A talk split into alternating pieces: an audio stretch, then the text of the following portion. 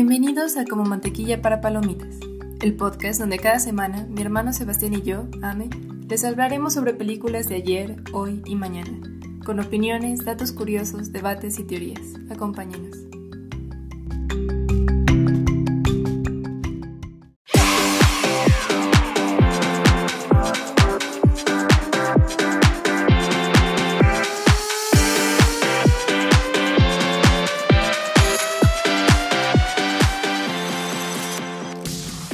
Bienvenidos a Como Mantequilla para Palomitas. En esta ocasión les traemos el especial de Año Nuevo. Eh, repetimos invitada especial con nuestra señora madre otra vez. Parte 2. Parte 2. Igualmente grabado 25 de diciembre. Pero esto va a salir hasta, el 4 de enero. Entonces hasta el 4 de enero nos podrían escuchar este episodio. Otra vez una disculpa por haber salido temporal. Hubo un error en la logística con la que nos organizamos, pero. Perdón. perdón, pero este, no pasa nada. Mientras nosotros les entreguemos episodios, nosotros contentos y mientras ustedes nos sigan escuchando, mucho más contentos. Entonces, para este episodio, yo les propuse, como esta mamá presente, una historia relacionada entre entre mamá y el cine. En mi caso, yo me gustaría abrir con la mía para que más o menos se den una idea del, del, de lo que tengo en mente. Este, porque gracias a eso yo le tengo un gusto enorme al cine. O sea, yo sí puedo decir que mamá fue precursora en, ¿cómo se llama? En, en mi amor por este arte. Eh, obviamente no fue con una película de estas mamadoras que estamos nombrando de culto, o sea, sí está considerada de culto, pero no por las mismas razones que las otras. Y les voy a dar contexto de mi historia. Era el verano de 1999, mi hermana todavía no nacía.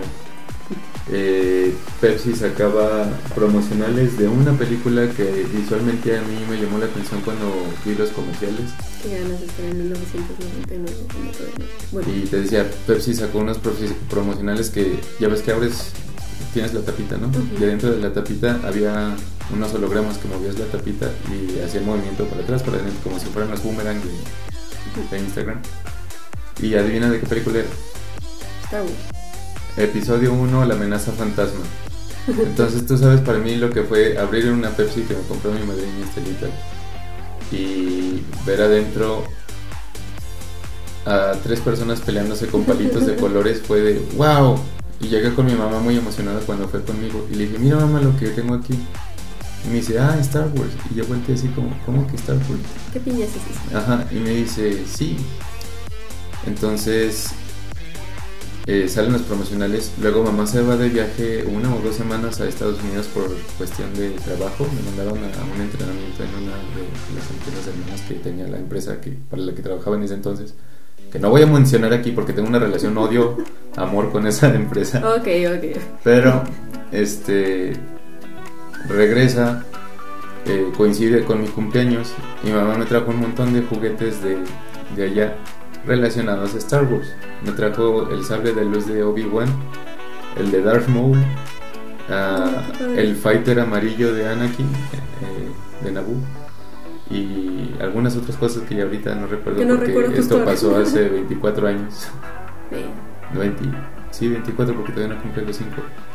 Entonces, este yo, imagínate un niño de 4 años que va a cumplir 5 años con todas esas cosas y luego como va a salir el episodio 1 este, en cines, el canal 5 precisamente, en lo que estamos hablando en el de Navidad, saca un especial como dos fines de semana antes del estreno donde hacen un maratón de las, uh, de las originales, de la, trilogía original.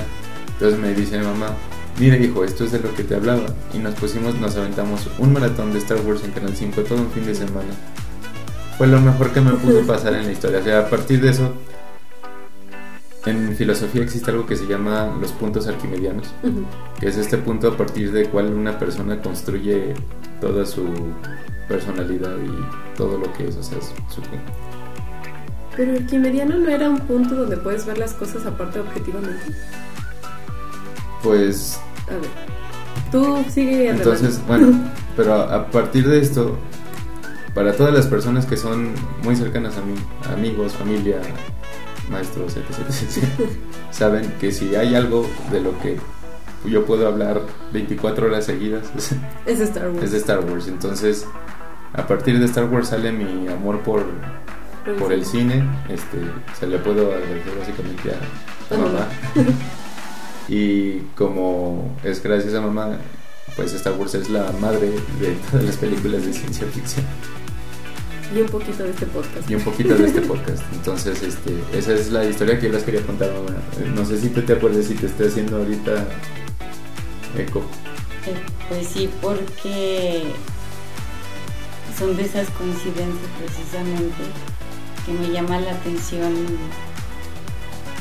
que no, entendí por, qué llega a las manos de mi hijo algunas cuestiones que le, le, impresionan mucho y ver que son las películas, las primeras películas que vimos de, ciencia ficción internacional en ese en, mi juventud, en mi adolescencia. Entonces que a mi hijo le impresionara eso, vamos a hablar casi 20 años después, para mí fue impactante. Y que, y que fue el comienzo de otra etapa, en este caso de la, de la trilogía de la, o de la historia de Star Wars. Pues sí, cuando precisamente se da ese viaje de trabajo a Estados Unidos, en Estados Unidos ya estaba haciendo otra vez un boom y, me di cuenta cómo a veces pensamos o no dimensionamos en el momento el impacto que puede tener un evento en nuestras vidas, pero colectivamente también. Y, comentaron entre el otro programa y este Muchas de las cosas, sobre todo en el arte, no se pueden valorar en el momento, tienen que verse en perspectiva y, aquí hablamos de una perspectiva, si es válido um, conceptuarlo así, con la variable del tiempo. O sea, necesitamos um, la perspectiva pero en tiempo, porque hay perspectiva en la distancia. Pero en este caso es... Eh, ¿Cómo va evolucionando esto, el impacto que puede tener a partir, o sea, por ejemplo, oye, eso puede, hoy algo que pase hoy, valga la redundancia, eh, mañana puede tener un impacto positivo, pasado mañana uno negativo, pasado pasado mañana otra vez uno positivo. Porque ahora, por ejemplo, de las primeras historias, que por eso a algunos de los fans no les gustaron algunas de las nuevas este, trilogías, en las primeras, es hasta ahora que entendemos la dimensión que tiene el, director George Lucas. en cuanto a todas las disciplinas mm, eh, espirituales, ah, sociológicas, políticas. La, religión de los Jedi estaba basada muy, muy muchas partes de ellas en el budismo de los tibetanos. Este, de política se ve que el señor, de hecho, a ti no te conté, pero le mandé un mensaje a mi hermana cuando fue el miércoles, martes. Estaba viendo en Amazon Prime eh, la de mm, Las horas más oscuras, donde este Gary Oldman es Winston Churchill en la Segunda Guerra Mundial. Y estaba poniendo atención cuando destituyen a este Neville Chamberlain, el que era primer ministro antes de Winston Churchill. El que dijo que Hitler no era un peligro. Ajá, el que dijo que Hitler no era un peligro resulta la Cámara de, ¿cómo se llama? De representantes, le dicen. O el Congreso. la Cámara. Las salas, ajá, eso. Este, cuando hacen el discurso pues, de destitución a, Neville Chamberlain, dije, esto yo lo he escuchado antes. En el episodio 1, precisamente del que les estoy diciendo, que era en 1999, ah, hay una escena donde destituyen al canciller supremo Valorum y es exactamente, mamá, un copy-paste del discurso con el que destituyen a, destituyen a David Chamberlain en Inglaterra. O sea, también sabía mucho de historia universal este George Lucas. Sí, eh, y esa, es ahí donde quien quiere hacer algo importante en la vida no le queda otra más que aceptar que tiene que prepararse muy fuerte y de una, y de una manera periférica. porque ahora en el tiempo te das cuenta que George Lucas, la verdad, es un, es un ser, eh, ¿cómo, decirlo? De, de, alcances considerables. Está muy preparado, ha leído mucho, sabe cosas. Sabe cosas, sabe cosas. O sea, podemos hablar de alguien culto, pero es mucho más que eso. Sí. Porque es un hombre que procesó todo el conocimiento. Eh, eh, precisamente no solo lo aprendió, o sea, lo, lo razonó. Lo, razonó y, y, aquí cómo lo entretejió. Cómo entretejió todo el conocimiento para, para crear una historia de este tipo. Eh, creo que a ti te regalé un libro que encontré sobre las criaturas, ¿no? Que diseñó para la trilogía. Eh, está por la enciclopedia de Star Wars que tienes. Ah, sí, la compramos en cuando fuimos a Disney World. Ah, eh, desde nuestro privilegio, perdón. perdón. Eh, pero, pero también un, libro, a lo mejor ahorita no, lo recuerdan, pero también eh, compramos un libro donde viene definido todos los personajes que desarrolló para, para la tecnología, todas las especies. Entonces, el, imagínate a nivel de biología, o sea, porque biología es el tema general, ¿no? Pero toda la información que, que él procesó para determinar cada creación o sea, cada criatura y darle características, porque le dio, eh, le dio características incluso a nivel de ecosistema. Entonces, por ejemplo, esas cosas en su momento no, no, ni se entendían ni se dimensionaban.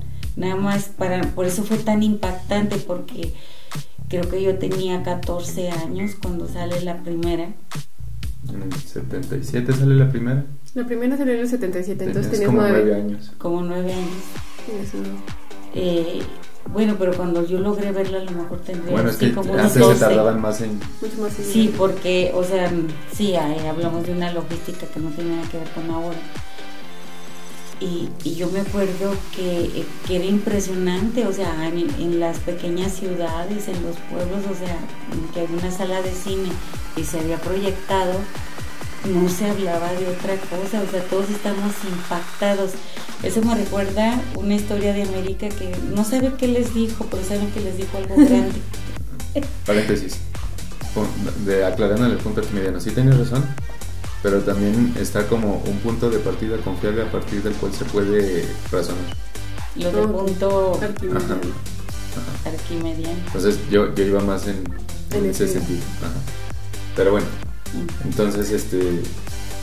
Bueno, ahora con el tiempo y, con, la, con el acceso que tenemos a, la información, con el mayor acceso a la información que tenemos la mayoría de la población, es que podemos dimensionar el trabajo de George Lucas.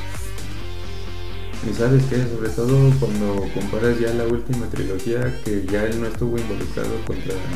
Se vio, la diferencia. se vio la diferencia y por eso no les quedó otra más que regresar. Pues sí. Pero ya era demasiado tarde. El daño estaba hecho. Pero, Pero ya hablaremos de Star Wars en, en, su momento porque... eso nos va a requerir otro... Sí, porque eso necesita su propio especial. Este...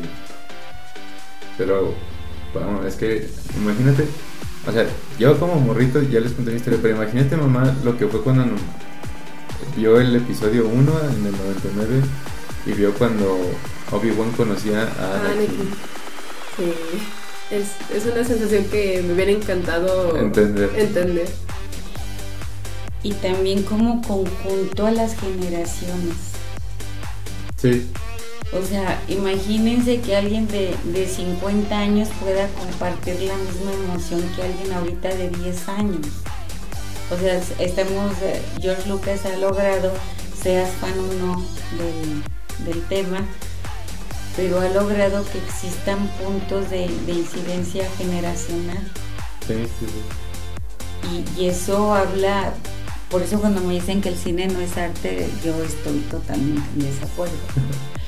Eh, le digo que, que, alguien, que algo tenga así ese, ese poder pues no, y hablamos de una, de una sola película, ¿no? Pero pueden ser muchas más, por ejemplo, lo del padrino, o sea, puedes no verlos, pero sabes que existe el padrino.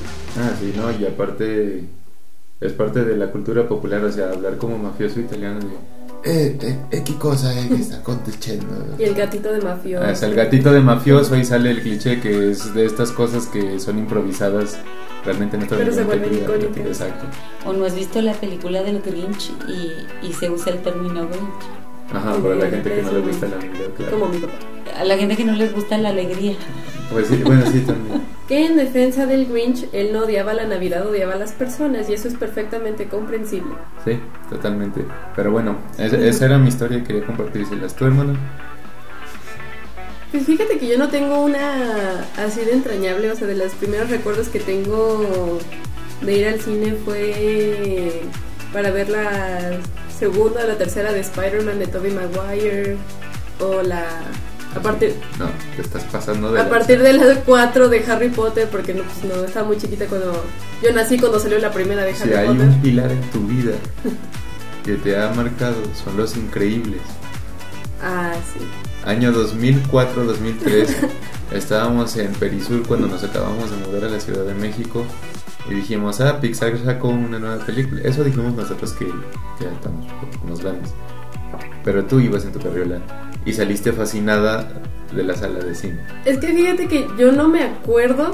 O sea, yo sé que Los Increíbles para mí es mi, es mi película favorita de cuando era niña. O sea, la he visto tantas veces que mi papá no puede escuchar el nombre de Los Increíbles sin querer ponerse a llorar.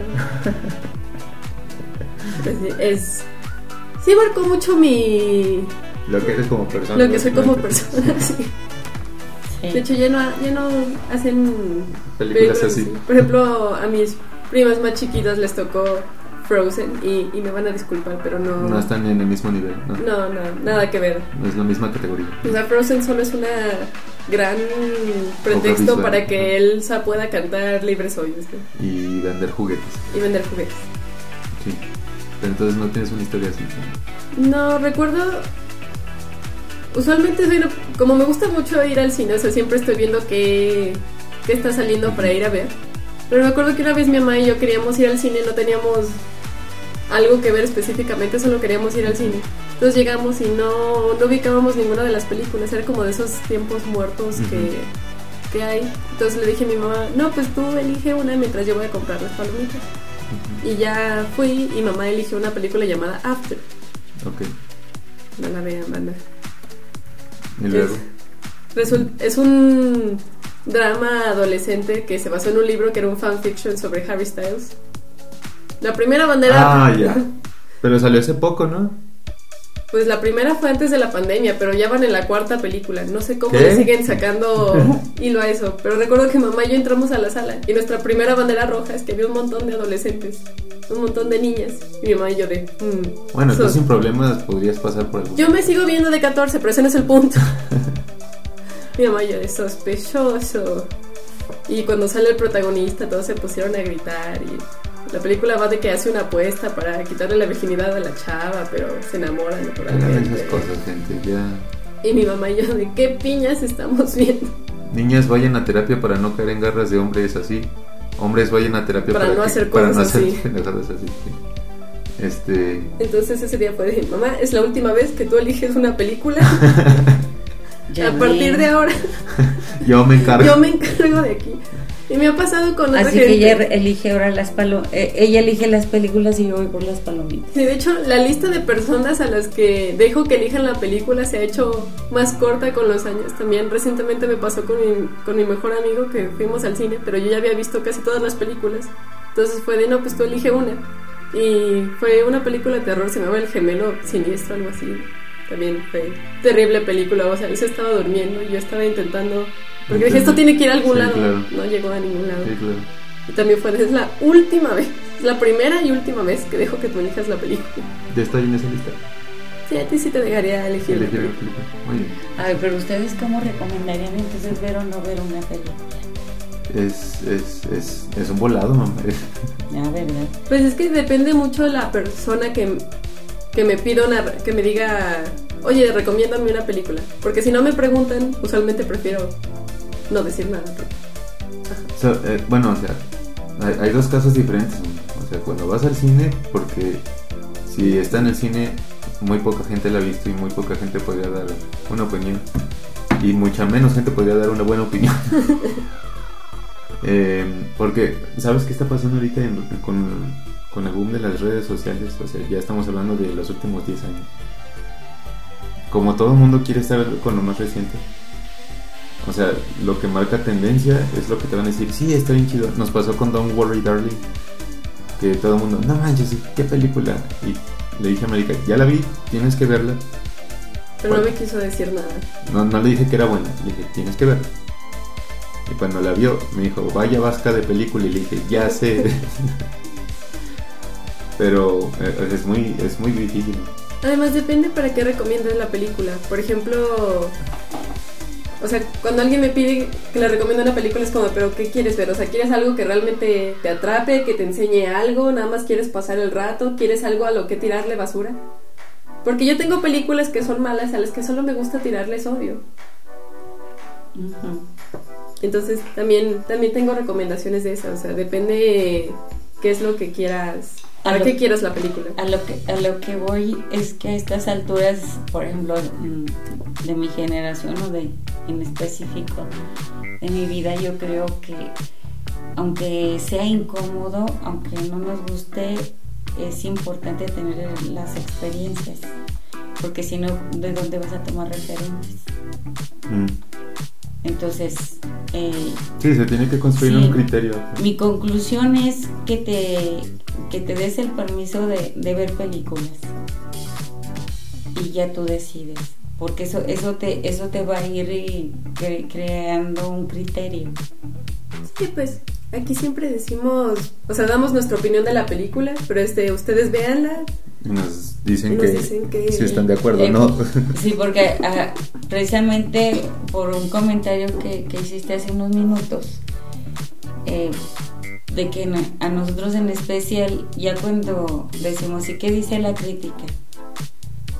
Nada más lo tomamos como un dato, pero ya no lo tomamos como referencia. Eh, sí, ya no lo tomamos como referencia para tomar una decisión, nada más como un dato y ya nos permitimos tener nuestra propia opinión. Y hay gente que, que toma como a rajatablas la crítica. Sí. Pues, ¿Sabes qué? También ahorita últimamente el, el sello Cinépolis de recomendación, a mí ya me ha dejado mucho que decir el sello Cinépolis en este momento.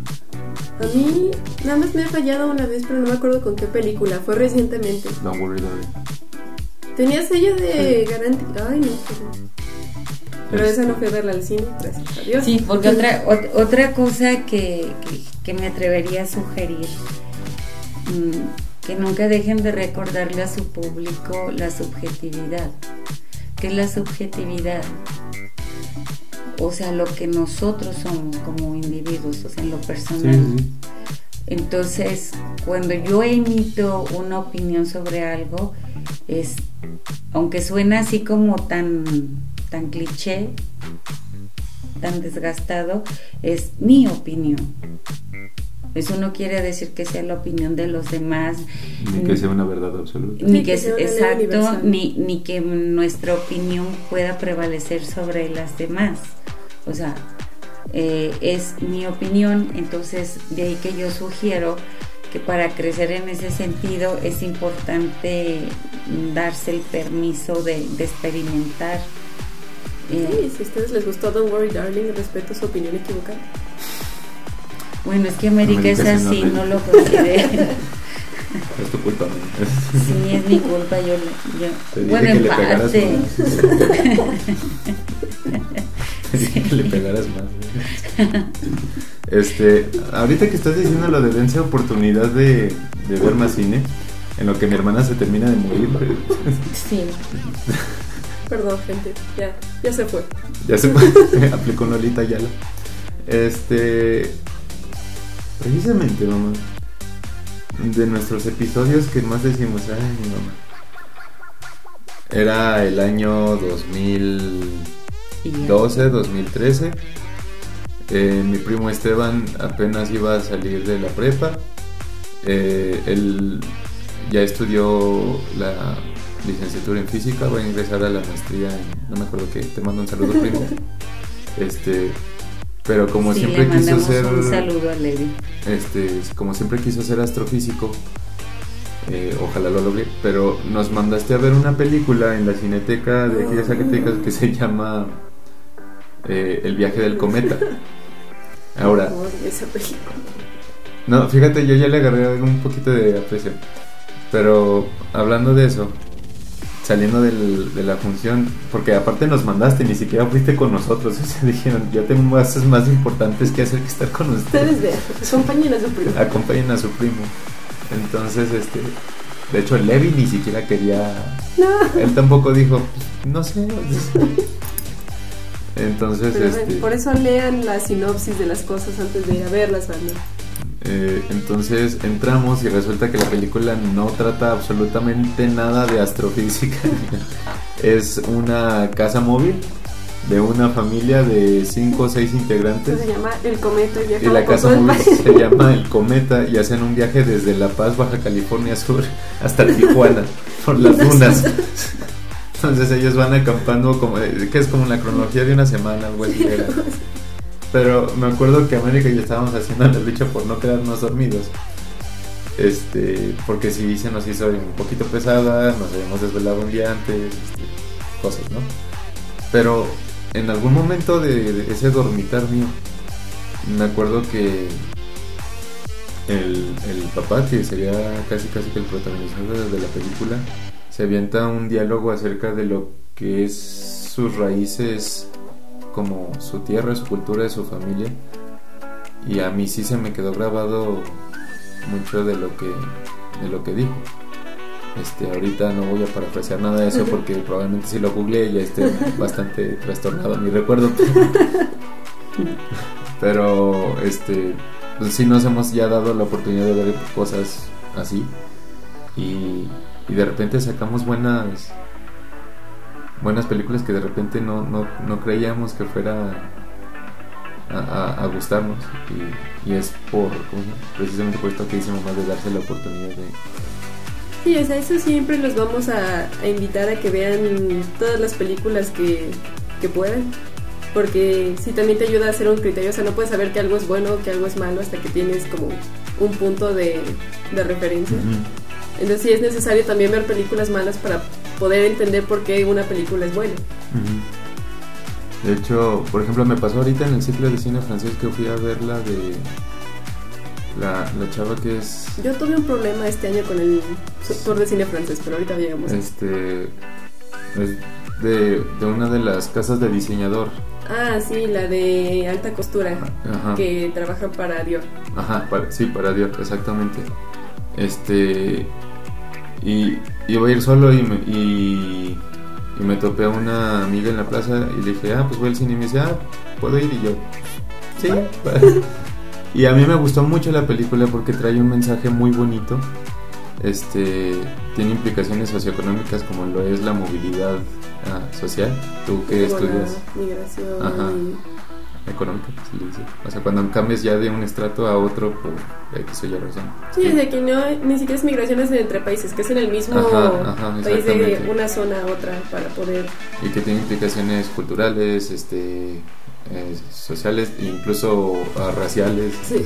o sea, está, es, es un concepto muy complicado para como para que yo lo explique. explique y como para que tú ahorita lo, lo explayes eh, en el entendido de que tú sabes más que yo de eso. Pero, o sea, el mensaje es muy bonito. Y mi amiga me dijo, pues es que me aburrí de ratitos y yo... Ok, no vuelves a ver una película. Anotada para no traerte el cine. Exacto, en mi lista de gente que ya... La tacho. Yo cuando alguien me habla en el cine. Ajá, entonces, este... Sí, me pareció una... Una opinión un poco... Es que... Falta de criterio, ¿sabes? Pero fíjate que entiendo de dónde viene y no porque me haya aburrido, o sea, me parece que tiene muy bonitos mensajes la película, pero siento que la se- sí se puede sentir atropellada en, En bastantes en momentos, por ejemplo, también cuando la chava de repente está enamorada de este güey, Sí, yo de es- ¿qué? ¿En qué como que momento? bastante injustificado y de- realmente no tiene algún impacto en Sí, o sea, hay cosas que digo- argumental. No sé de dónde vinieron, pudieron no estar ahí, no me hubiera molestado, pero la relación que hacen la chava y la señora me, me parece muy entrañable. De hecho, el cine francés tiene esta habilidad para hacer ese tipo de, De cosas. de cosas como en Amigos Intocables. Ujú. Ah, pero te decía, de cine no me gustaron tanto las películas del tour de este año. La, la que más me gustó fue la de La Brigada. Es, es buenísima. Esa también trata tema, un tema muy serio que sí es ya migración ya de parte de África a los países europeos. Y cómo la chef, o sea, se da cuenta del el problema y cómo también los ayuda a que tengan, pues sí, como el oficio también de la cocina, pero obviamente me encantó que no es un final Disney, no es un final de cuento de hadas, o sea, a los pobres, bueno, no les quiero spoiler la, película, pero sí, a varios sí los deportan, sí los regresan a sus países y sí me... Tiene de todo esa película, es muy realista, es muy bonita, es muy graciosa. Si tienen chance, veanla. A mí la que más me gustó fue la de. Nada más que no me acuerdo ahorita del nombre. La chica que es bailarina de ballet. Quizá no alcance a verla. No alcanzaste a ver, no me acuerdo ahorita el nombre. Este. Nicole. Ajá.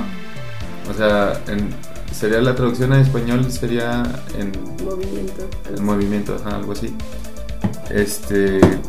Esta, esa sí me gusta mucho. El, el mensaje también es muy, muy bonito. Eh, pero no sé por qué estamos hablando de esto.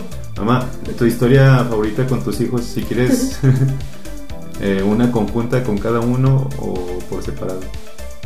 Bueno, antes quiero hacer un, un paréntesis eh, sobre estas cuestiones de que, de- mm, por lo que decías de la, de la amiga que fue o, o lo que estás opinando, a mí yo creo que también en este en este público que tienen, que obviamente es gente a la que le gusta el cine, jovencitos que tienen gusto por el cine, que, que se están construyendo su propio espectro visual.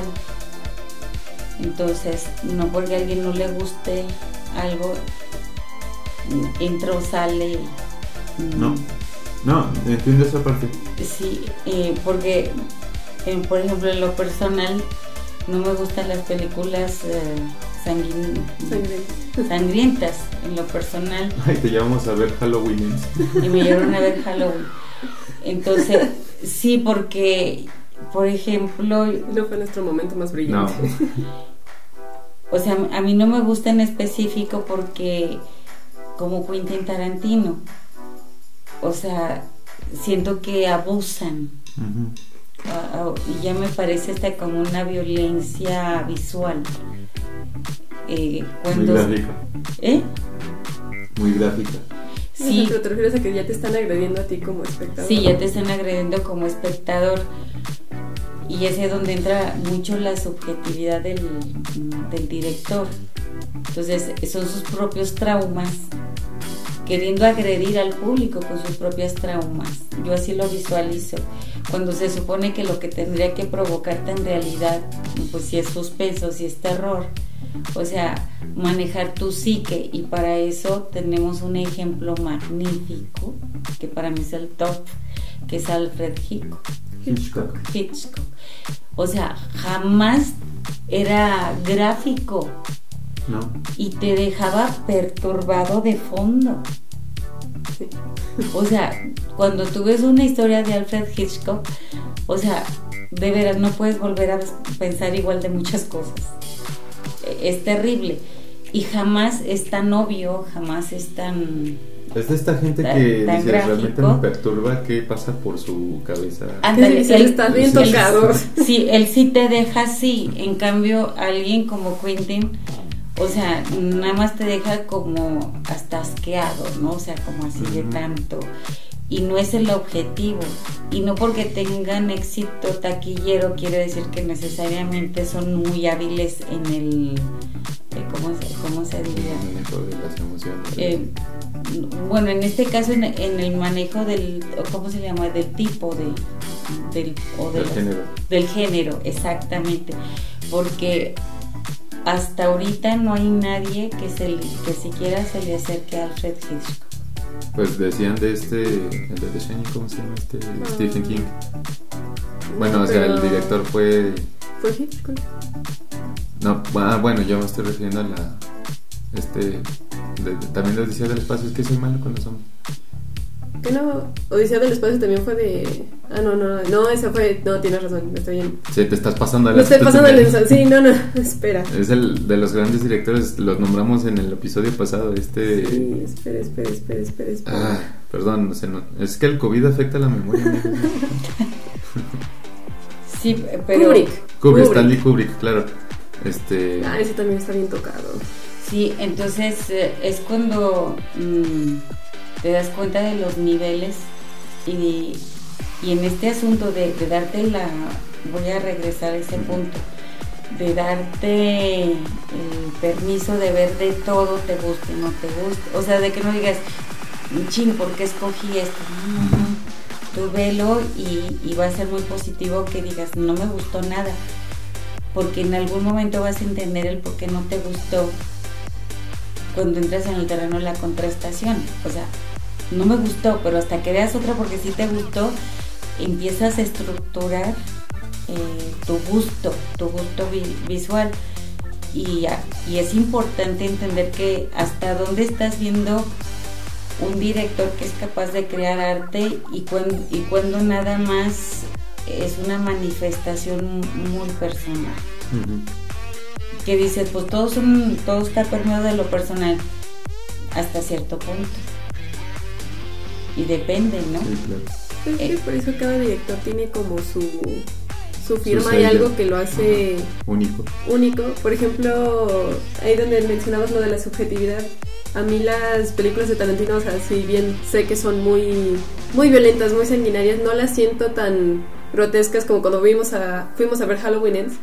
Pero porque para mí Tarantino hace algo muy especial que es, te justifica el guion de tal modo que no sientes que la violencia esté injustificada. No sientes... O sea, yo no lo siento grotesco. O sea, por ejemplo, en, mencionábamos, había una vez en Hollywood, maneja el guion de una forma que los últimos 15 minutos son de las cosas más violentas que yo había visto en una película hasta ese entonces, pero me dio una risa. Estábamos doblados de Estaba- risa tú y yo. Mamá volteó a vernos de una manera que yo no, No, me acuerdo que mamá también se estaba riendo, pero mamá volteó a verme súper perturbada de no entiendo por qué me estoy riendo. Sí, es que sí. Y creo que eso es lo que hace a Tarantino muy, aquí, muy tres- especial. eres aquí cuatro Eh. años después con terapia. Y... Na- nada más que cuando... Nos mandó seis cuando meses de ves- terapia la película. Cuando ves Érase una vez en Hollywood, también, también ves la, el crecimiento de Tarantino a Kill Bill. Ah, ya Bueno, sí, Kill Bill sí, es más. O sea, Vamos, bueno, va, ya, o sea, en Kill Bill, Kill Bill llega un momento en el que dices, es un sinsentido, Pues o ya, sea, en algún momento la, la película la ponen en blanco y negro de tanta sangre que, que- es, ahí, es a lo que voy. Y, y es cuando te das cuenta que lo que está gritando es la perturbación que tiene el director y- y, no una creación periférica o el abanico, pues el espectro. No está El abarcando un espectro, del arte. Es- está manifestando una, un, un- un- una, una situación, un problema personal, es más, así lo veo. Y en cambio, en Érase una vez, eh, precisamente esa risa, porque era inevitable, detallitos que lograba en la escena violenta, eran los que te daba risa porque dices, pero ¿cómo, cómo mete esto aquí? Aunque ahorita lo decimos en varios segundos, los procesos mentales son de milésimas, ¿no? Sí, porque Entonces es lo que te da risa. que dejó en toda la película. Sí, o No, sea, y en, en esa escena, en, en esa secuencia en, en- en específico, la actuación de Brad Pitt, o sea, este hecho de que aún en su viaje él sigue siendo esta furia para agarrarse a golpes Y también cuando sale Leonardo DiCaprio con, con el lanzallamas. lanzallamas, sí, sí, sí. es- Que yo no sabía, me enteré hasta que hicimos el episodio de Elvis que el asesino que hace Tex Ajá. es Austin Butler, el que hace Sí, a Elvis, sí. y yo de no puede ser. Eh, sí, imagínate. Entonces, bueno, mi historia, eh, precisamente la historia más, mm, ¿cómo, cómo decirle? Este, memora- memorable precisamente la, era hace una vez en Hollywood. Ahorita lo acabas de recordar, o sea, volteé a mi mamá y me ve. Eh, porque te das cuenta cómo tú también vas creciendo como espectador, como público, porque precisamente volteo y te veo porque, querido público, aquí la niña de gustos crueles es América. Le gustan los chistes crueles y El cosas del pollito así. en la licuadora. El pollito. Ay, yo nunca dije el pollito. Bueno, no salimos de eso porque sí es. Sales perdiendo. Mm, Pero, o sea, lo que yo volteé y me le quedo viendo a América era precisamente eso. ¿Cómo es posible que una escena de, de, esta, de este nivel de violencia nos esté provocando tanta risa? Porque no era nomás a nosotros. O Sí, sea, Estábamos toda la sala toda la sala se estaba, se estaba riendo. Entonces, mm, no son cosas que se procesan en el momento, o sea, tienen que pasar días porque ahí viene la maravilla. El, el cine te deja estas ideas y que eh, te jalan de clavarte tanto en lo cotidiano, pero sí con, el, con los días, con los meses. Dices, es que, es que este cuate ya logró salirse de sus problemas personales y entendió verdaderamente el arte. O sea, cómo ya puede conjugar mm, detalles y muy finos. Es un proceso que va y viene, porque por ejemplo lo que te decía es que a veces vez el director poniendo como sus traumas en la, en la película, con Kubrick me pasó con la de Ojos Bien Cerrados, que es donde sale Tom Cruise y Nicole Kidman. O sea, esa película de Kubrick no me, no me gusta, no entendí, no estaba entendiendo el punto a Como que iba, historia americana. A qué iba el punto. O sea, sí, de, de, de verdad, de una deshumanización. O sea, como que nada más está diseñada para perturbarte, Sí, pero sí. no, no como otras películas que he hecho que te perturban, pero dices, "Ah". No, The Shining. Y muy importante, querido público, jovencitos, nunca pierdan de, de vista que llevar eso a la vida real, o sea, no es otro rollo. Que volviendo rápidamente lo de Había una vez en Hollywood, sí es mucho... Para que la escena te dé risa, para que la escena funcione, sí tienes que ver la película completa, porque me acuerdo que hace dos navidades, como somos bien navideños, estábamos viendo una, Había una vez en Hollywood, y ya estaba la escena final y mi papá no la había estado viendo con nosotros, entonces nada más llega y nos estamos riendo de esta violencia y mi papá solo está viendo la violencia y nos ve como si fuéramos monstruos de es que no entiendo Porque se están por qué se riendo están riendo. Y te sientes como el Joker de no lo entendí. Exacto. Procedí a agarrar su cigarro. Este. Ah, no, yo, yo no hubiera pensado que fuera eso, porque tenemos tantas experiencias y, y no hubiera pensado en eso. Es más, ¿sabes, ¿sabes qué estaba pensando yo?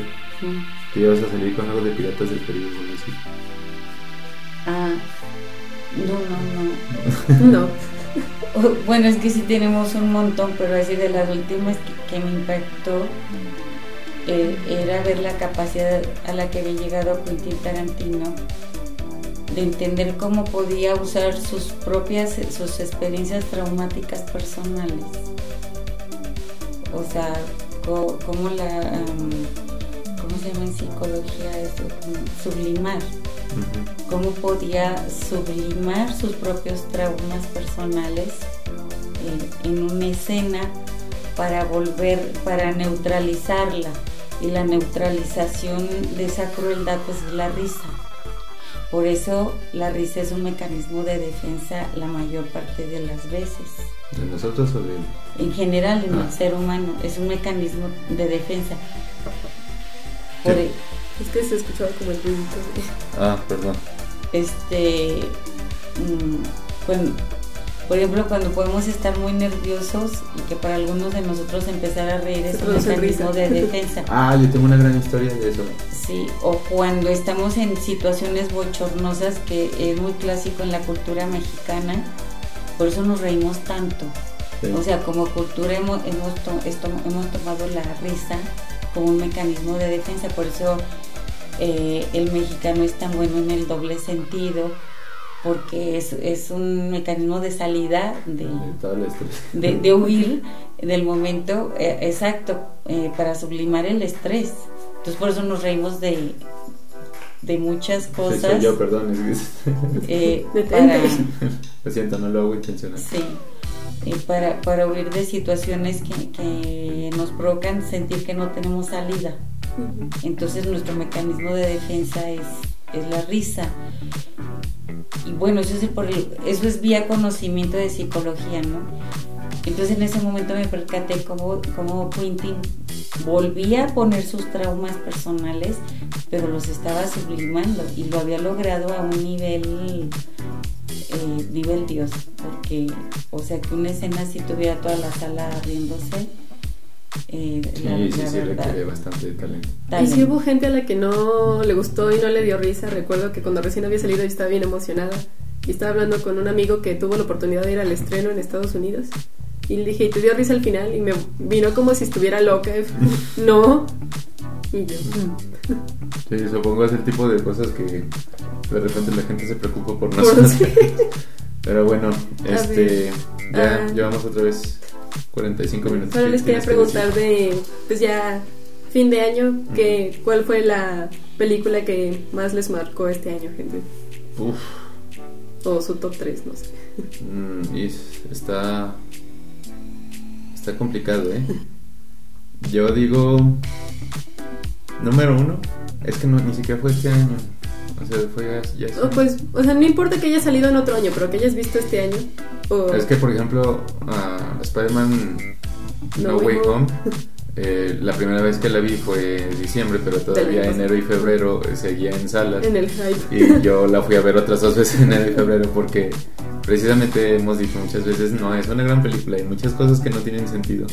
Pero precisamente la, nostalgia. de ver a Tobey Maguire otra vez, Andrew Garfield, este la nostalgia misma de la frase un gran poder conlleva una gran responsabilidad. O sea,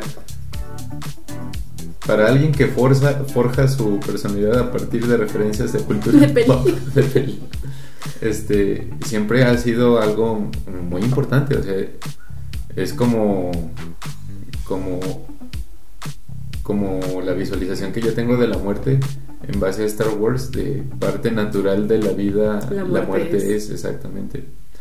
Este, pero sí, o sea, yo iría con, con Spider-Man No Way Home. ¿Qué, ¿Qué, más vimos este año?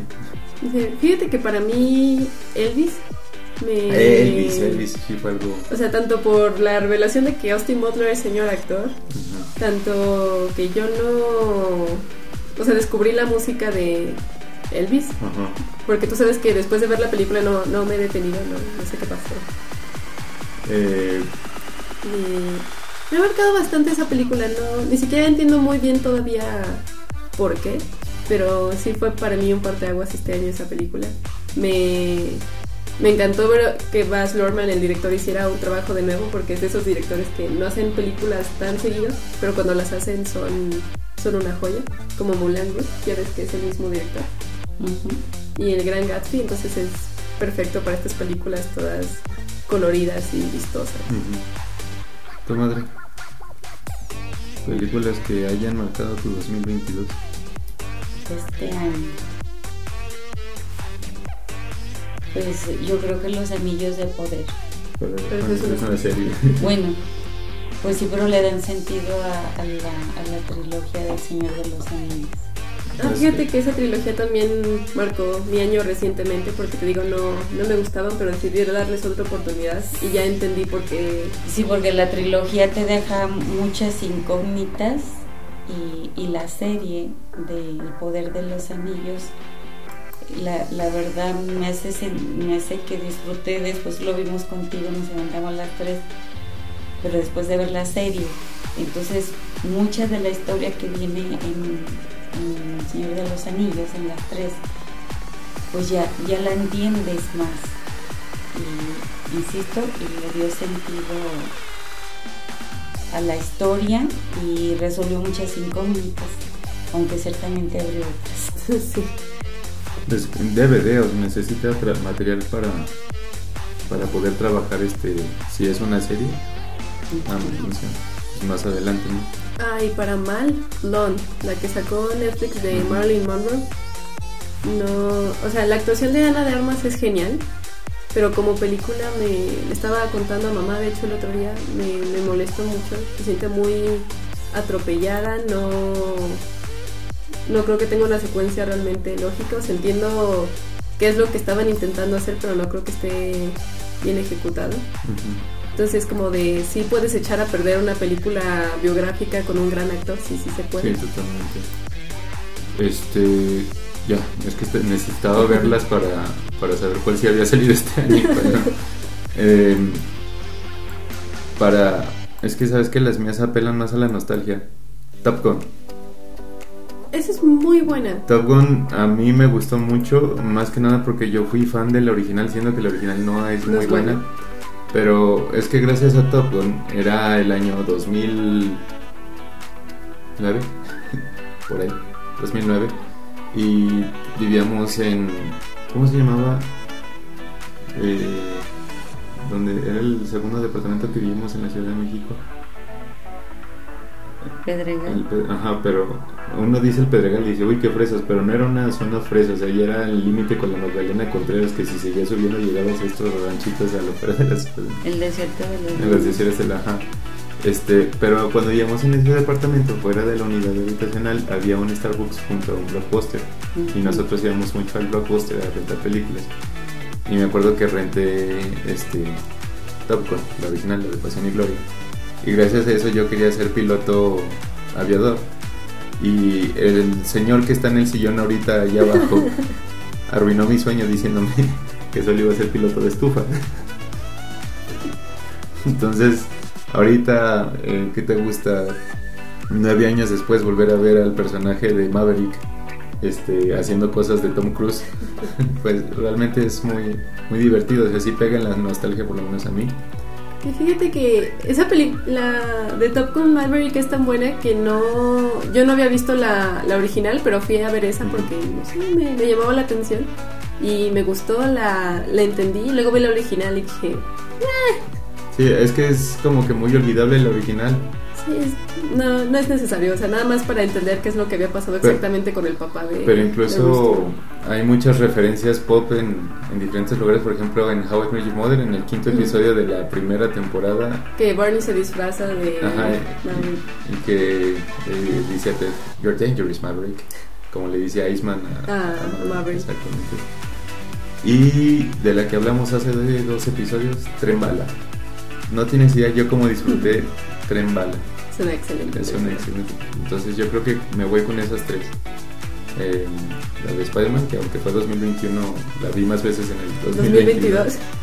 Eh, Tren Bala y Top Gun Maverick. La de Smile fue buena, pero a mí me perturbó, entonces no voy a Pues, decir pues, que- Ahí lo voy a dejar. Y pues ya. Eh, muchas gracias Madre por habernos acompañado, te queremos mucho, lo hemos disfrutado bastante. De hecho, yo creo que este es el episodio más largo que hemos hecho. Este, bueno, ya dimos tus redes y tus proyectos en el episodio anterior. Los repetimos ahorita. Plataforma Sin Línea MX y el programa en especial se llama Abrazando causas Abrazando para las causas para todos los jueves de 8 Ah, a 10 de la noche. Ok. Este, gente, muchas gracias eh, Por habernos acompañado. por habernos este año. este año. Eh, la verdad, sí lo estamos haciendo porque amamos esto y porque nos gusta y creemos que tenemos cosas que decir. Pero también nos gustaría un día vivir de esto, entonces síganos apoyando, sigan compartiendo, sigan escuchándonos. Eh, ahora sí les prometo que ya estamos por empezar en YouTube. Ah, sí, ya después de 22 capítulos. después de 23 capítulos ya, este, vamos a, esperemos que los próximos ya estemos en YouTube. Y Felicidades. gracias. y nos escuchamos el siguiente año. Muchas gracias. Hasta la próxima. Adiós.